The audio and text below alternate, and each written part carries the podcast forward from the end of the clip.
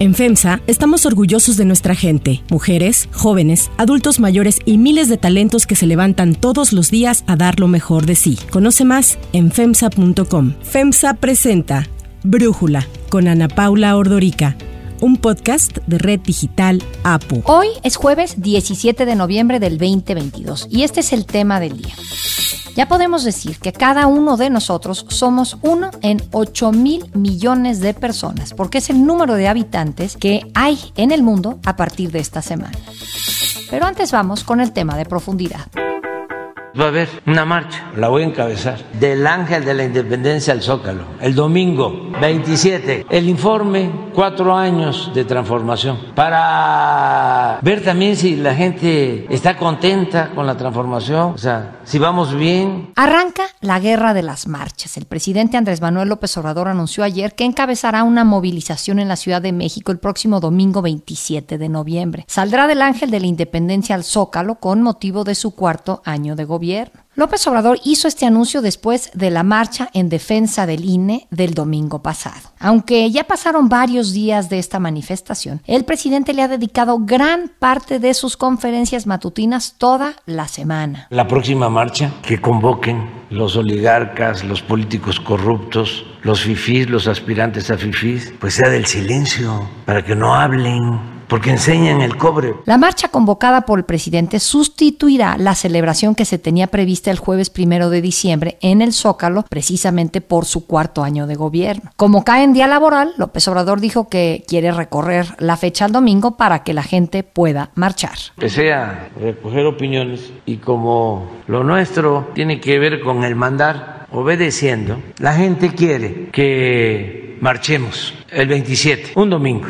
porque me plantearon, ¿por qué el Zócalo el jueves es día laboral? Queremos ir muchos. Después de la movilización, López Obrador rendirá su cuarto informe de gobierno, algo que integrantes de la Cuarta Transformación aplaudieron. El gobernador de Puebla, Miguel Barbosa, convocó a una marcha en apoyo al gobierno de la 4T el mismo 27 de noviembre, pese a que ese día era el maratón del Estado, el cual tuvo que ser reprogramado. La jefa de gobierno de la Ciudad de México, Claudia Sheinbaum, también dijo que ella va a asistir a la movilización. Vamos a celebrar cuatro años de transformación y el presidente pues va a informar de estos cuatro años, pero además es una celebración, entonces ahí vamos a estar y estoy segura que pues de la ciudad irán más de 100 mil personas a manifestar su gusto por estos cuatro años de la transformación. El senador Ricardo Monreal confirmó lo mismo que asistirá ya que dijo que es partidario del presidente e integrante de su movimiento. Marco Cortés, el líder nacional del PAN, dijo que a López Obrador le dolió tanto la marcha en defensa del INE que ahora presionará a los beneficiarios de los programas sociales para que lo respalden. La alcaldesa de Cuauhtémoc, Sandra Cuevas, informó que estará vigilando la marcha y denunciando si encuentra irregularidades como la llegada de acarreados. También le mandó un mensaje al presidente. Voy a estar vigilante de lo que pase en la marcha el próximo 27 de noviembre. Debe entender que no puede provocar al pueblo de México porque usted no es dueño de México. Debe de comprender que somos servidores públicos y somos empleados de México. Además, como informamos en Brújula, López Obrador anunció un plan B a su propuesta de reforma electoral al reconocer que Morena y sus aliados en el Congreso no tienen los votos para aprobarla. Ayer reconoció que esta estrategia en la que se incluía elegir a los consejeros y magistrados electorales por voto popular y eliminar a los diputados plurinominales también requiere de cambios a la Constitución, pero resaltó las propuestas que sí entrarían en las reformas a leyes secundarias. Si no se reforma la Constitución, no se puede en una ley secundaria. Hay dos cosas que son importantes. Una, que sí se puede reducir el presupuesto sin violar la Constitución. Sí se puede reducir presupuesto para que no haya duplicidades. ¿Qué más se puede? Algo muy importante, evitar la compra del voto. Ante las dudas que existe sobre la posición del PRI en la reforma electoral, el revolucionario institucional registró en el INE un spot en donde aseguran que su postura es en contra. Que quede claro el PRI va a votar en contra y va a frenar la destructiva reforma electoral de Morena. El INE no se toca. Tras la convocatoria del presidente a la marcha, dos organizaciones anunciaron que ellos ya tenían planeadas sus propias manifestaciones para ese día. El movimiento feminista Marea Verde dijo que tienen programada desde hace un año una manifestación en el Ángel de la Independencia por los desaparecidos, algo de lo que ya estaba informado el presidente, por lo que dijeron que no cambiarán la fecha. El Frente Nacional Anti-AMLO, Frena, informó que desde el mes pasado están convocando a una marcha por la liberación de México en la que pedirán la defensa del INE y la renuncia del presidente. El movimiento saldrá del Ángel al Zócalo. López Obrador también sabía de esta marcha, por lo que lo acusan de querer boicotearla. Es la guerra de las marchas, pues. El análisis.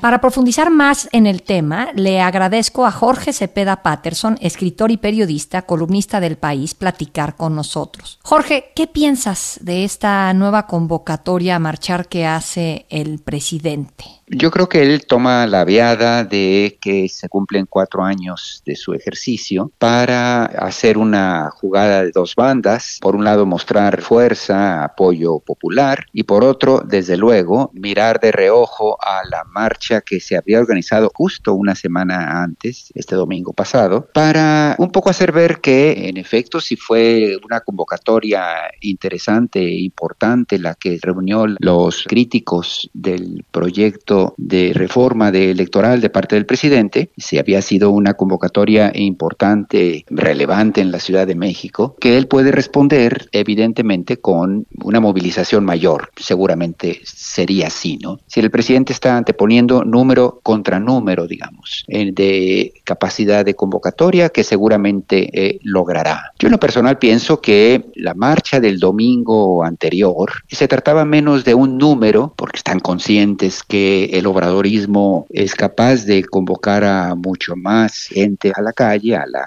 marcha, a expresarse, y que más que el número se trataba de pluralizar la participación de muy distintas corrientes de cara a un objetivo común.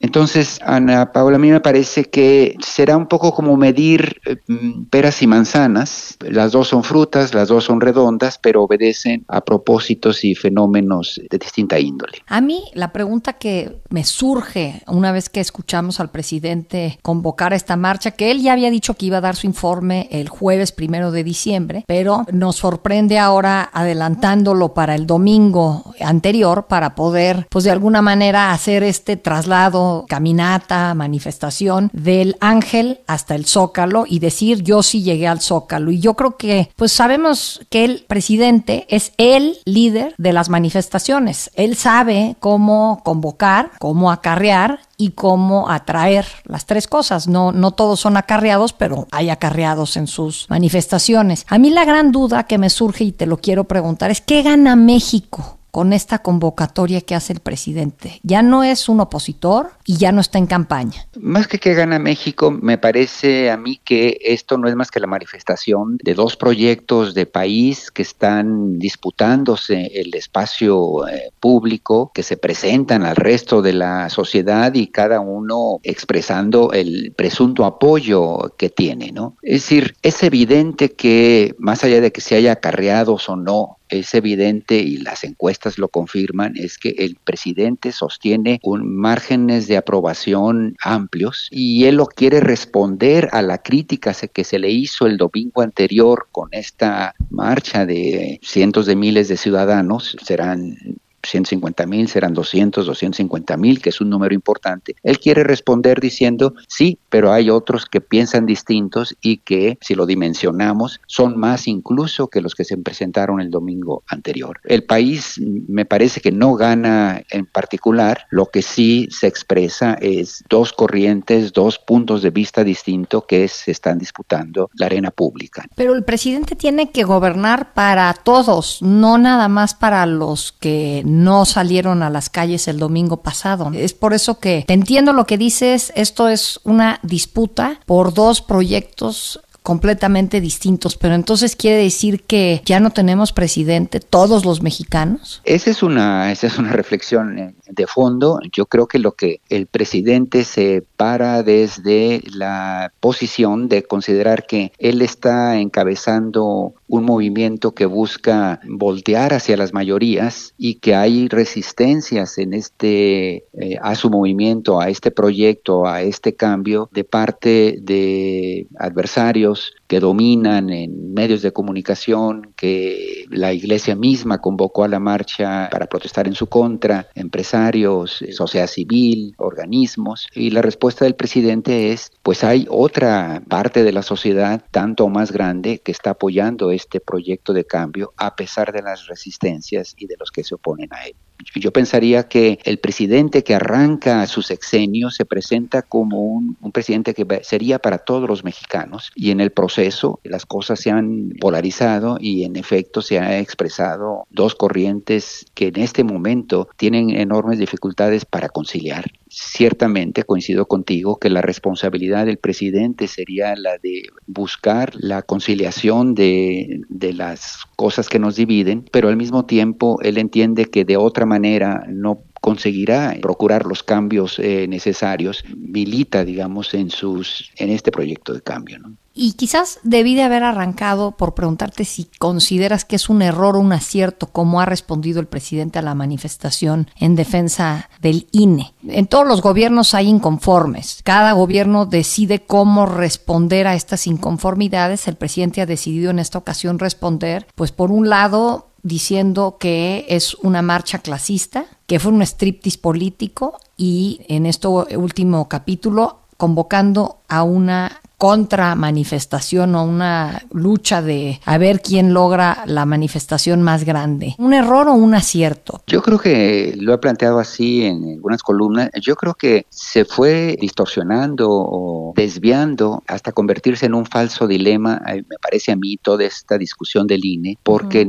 ni estuvo nunca en la, la tesis de desaparecerlo, ni del otro lado tampoco puede sostener el presidente que el INE es un instrumento de conservadores si con este INE no solo ganó la presidencia, sino 20 entidades federativas, es decir, en cuatro años prácticamente nueve de cada diez elecciones han ido a favor de Morena con este INE, lo cual hace difícil calificarlo como un instrumento en manos de la mafia conservadora, como habría dicho el presidente. Y del otro lado, tampoco es cierto que si el impulso para marchar contra la propuesta del presidente era evitar que el INE desapareciera, me parece que ambas exhortos de uno y otro lado estaban sobre bases equivocadas, digamos, y que aprovecharon este debate las dos partes un poco para descalificar al adversario, ¿no? A mí me parece que en la propuesta del INE hay aspectos interesantes y hay aspectos eh, preocupantes que había que abordar eh, punto por punto. Y entonces, en esta escalada, Ana Paula, a mí me parece que la respuesta ya es demostrar músculo, mostrar que uno es mejor que el otro, que tiene más apoyo popular o no, y hace rato que nos hemos venido desprendiendo de los argumentos puntuales de es mejorable el INE, esta propuesta ayuda o no a mejorar al INE, más allá de descalificar a uno de déspota dictador eh, por un lado o de fifís corrompidos. ¿no? Sin duda. ¿Y la oposición cómo la sientes? ¿Cómo ha estado respondiendo? Creo que la oposición, hablando por un lado partidos políticos, sociedad civil, también se sorprendió de la convocatoria que de alguna forma lograron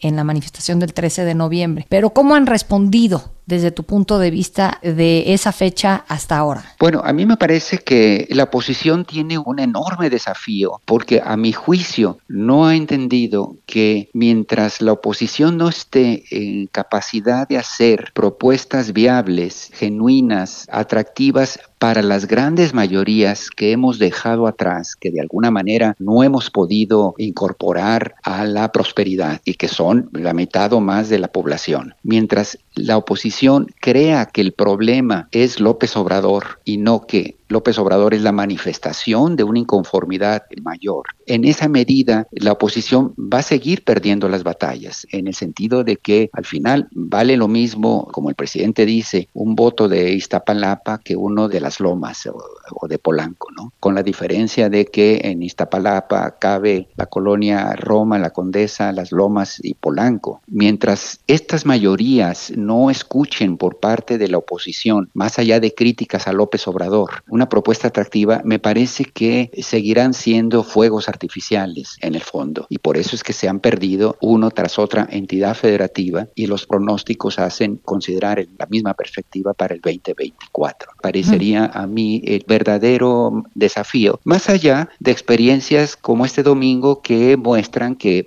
si se reúnen, si se convocan y se pluralizan, son capaces de hacer una movilización como esta, pero con la sensación de que estos esfuerzos igual se quedarán cortos. Jorge Cepeda Patterson, muchísimas gracias por tu análisis y por platicar con nosotros. El gusto ha sido mío. Un saludo al auditorio.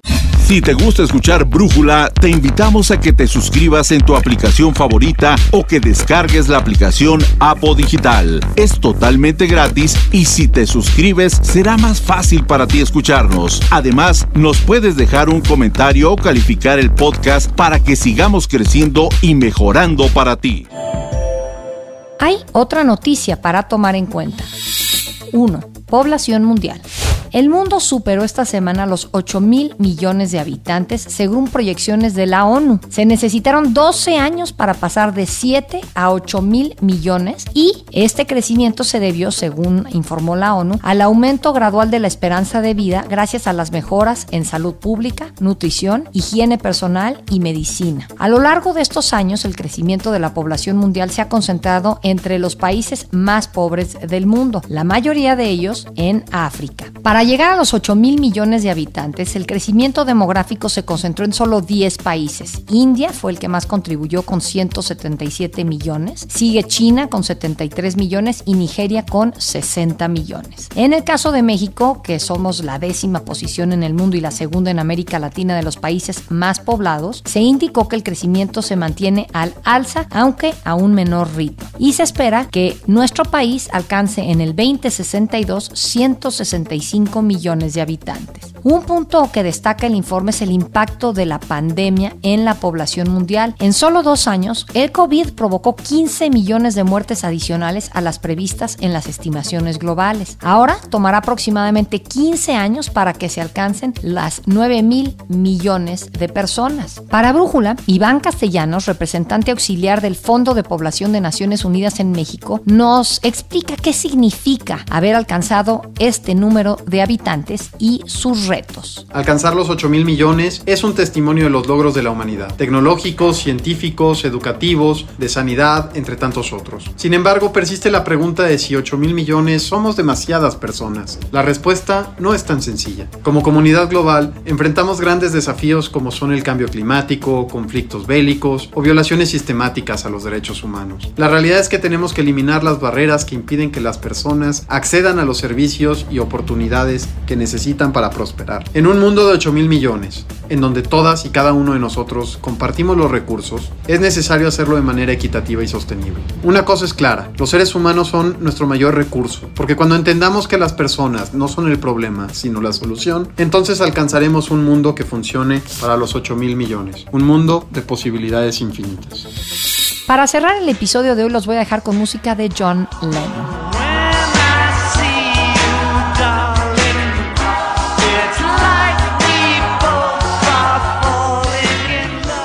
Hoy se cumplen 42 años del lanzamiento de Double Fantasy, el disco de John Lennon y Yoko Ono, que al principio no fue muy bien recibido. El cantante dijo que con este álbum quería reiniciar su carrera tras seis años de ausencia. Sin embargo, fue el último que lanzó, ya que tres semanas después fue asesinado. Double Fantasy le mereció a John Lennon un Grammy póstumo por álbum del año en 1981. sorrow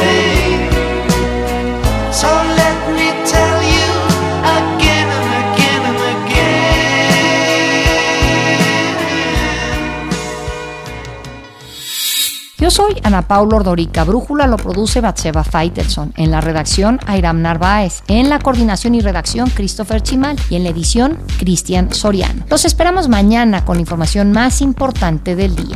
Oxo, Farmacias ISA, Cruz Verde, Oxo Gas, Coca-Cola FEMSA, Invera, Torrey y PTM son algunas de las muchas empresas que crean más de 245 mil empleos tan solo en México y generan valor como parte de FEMSA. FEMSA presentó Brújula con Ana Paula Ordorica, un podcast de Red Digital APO.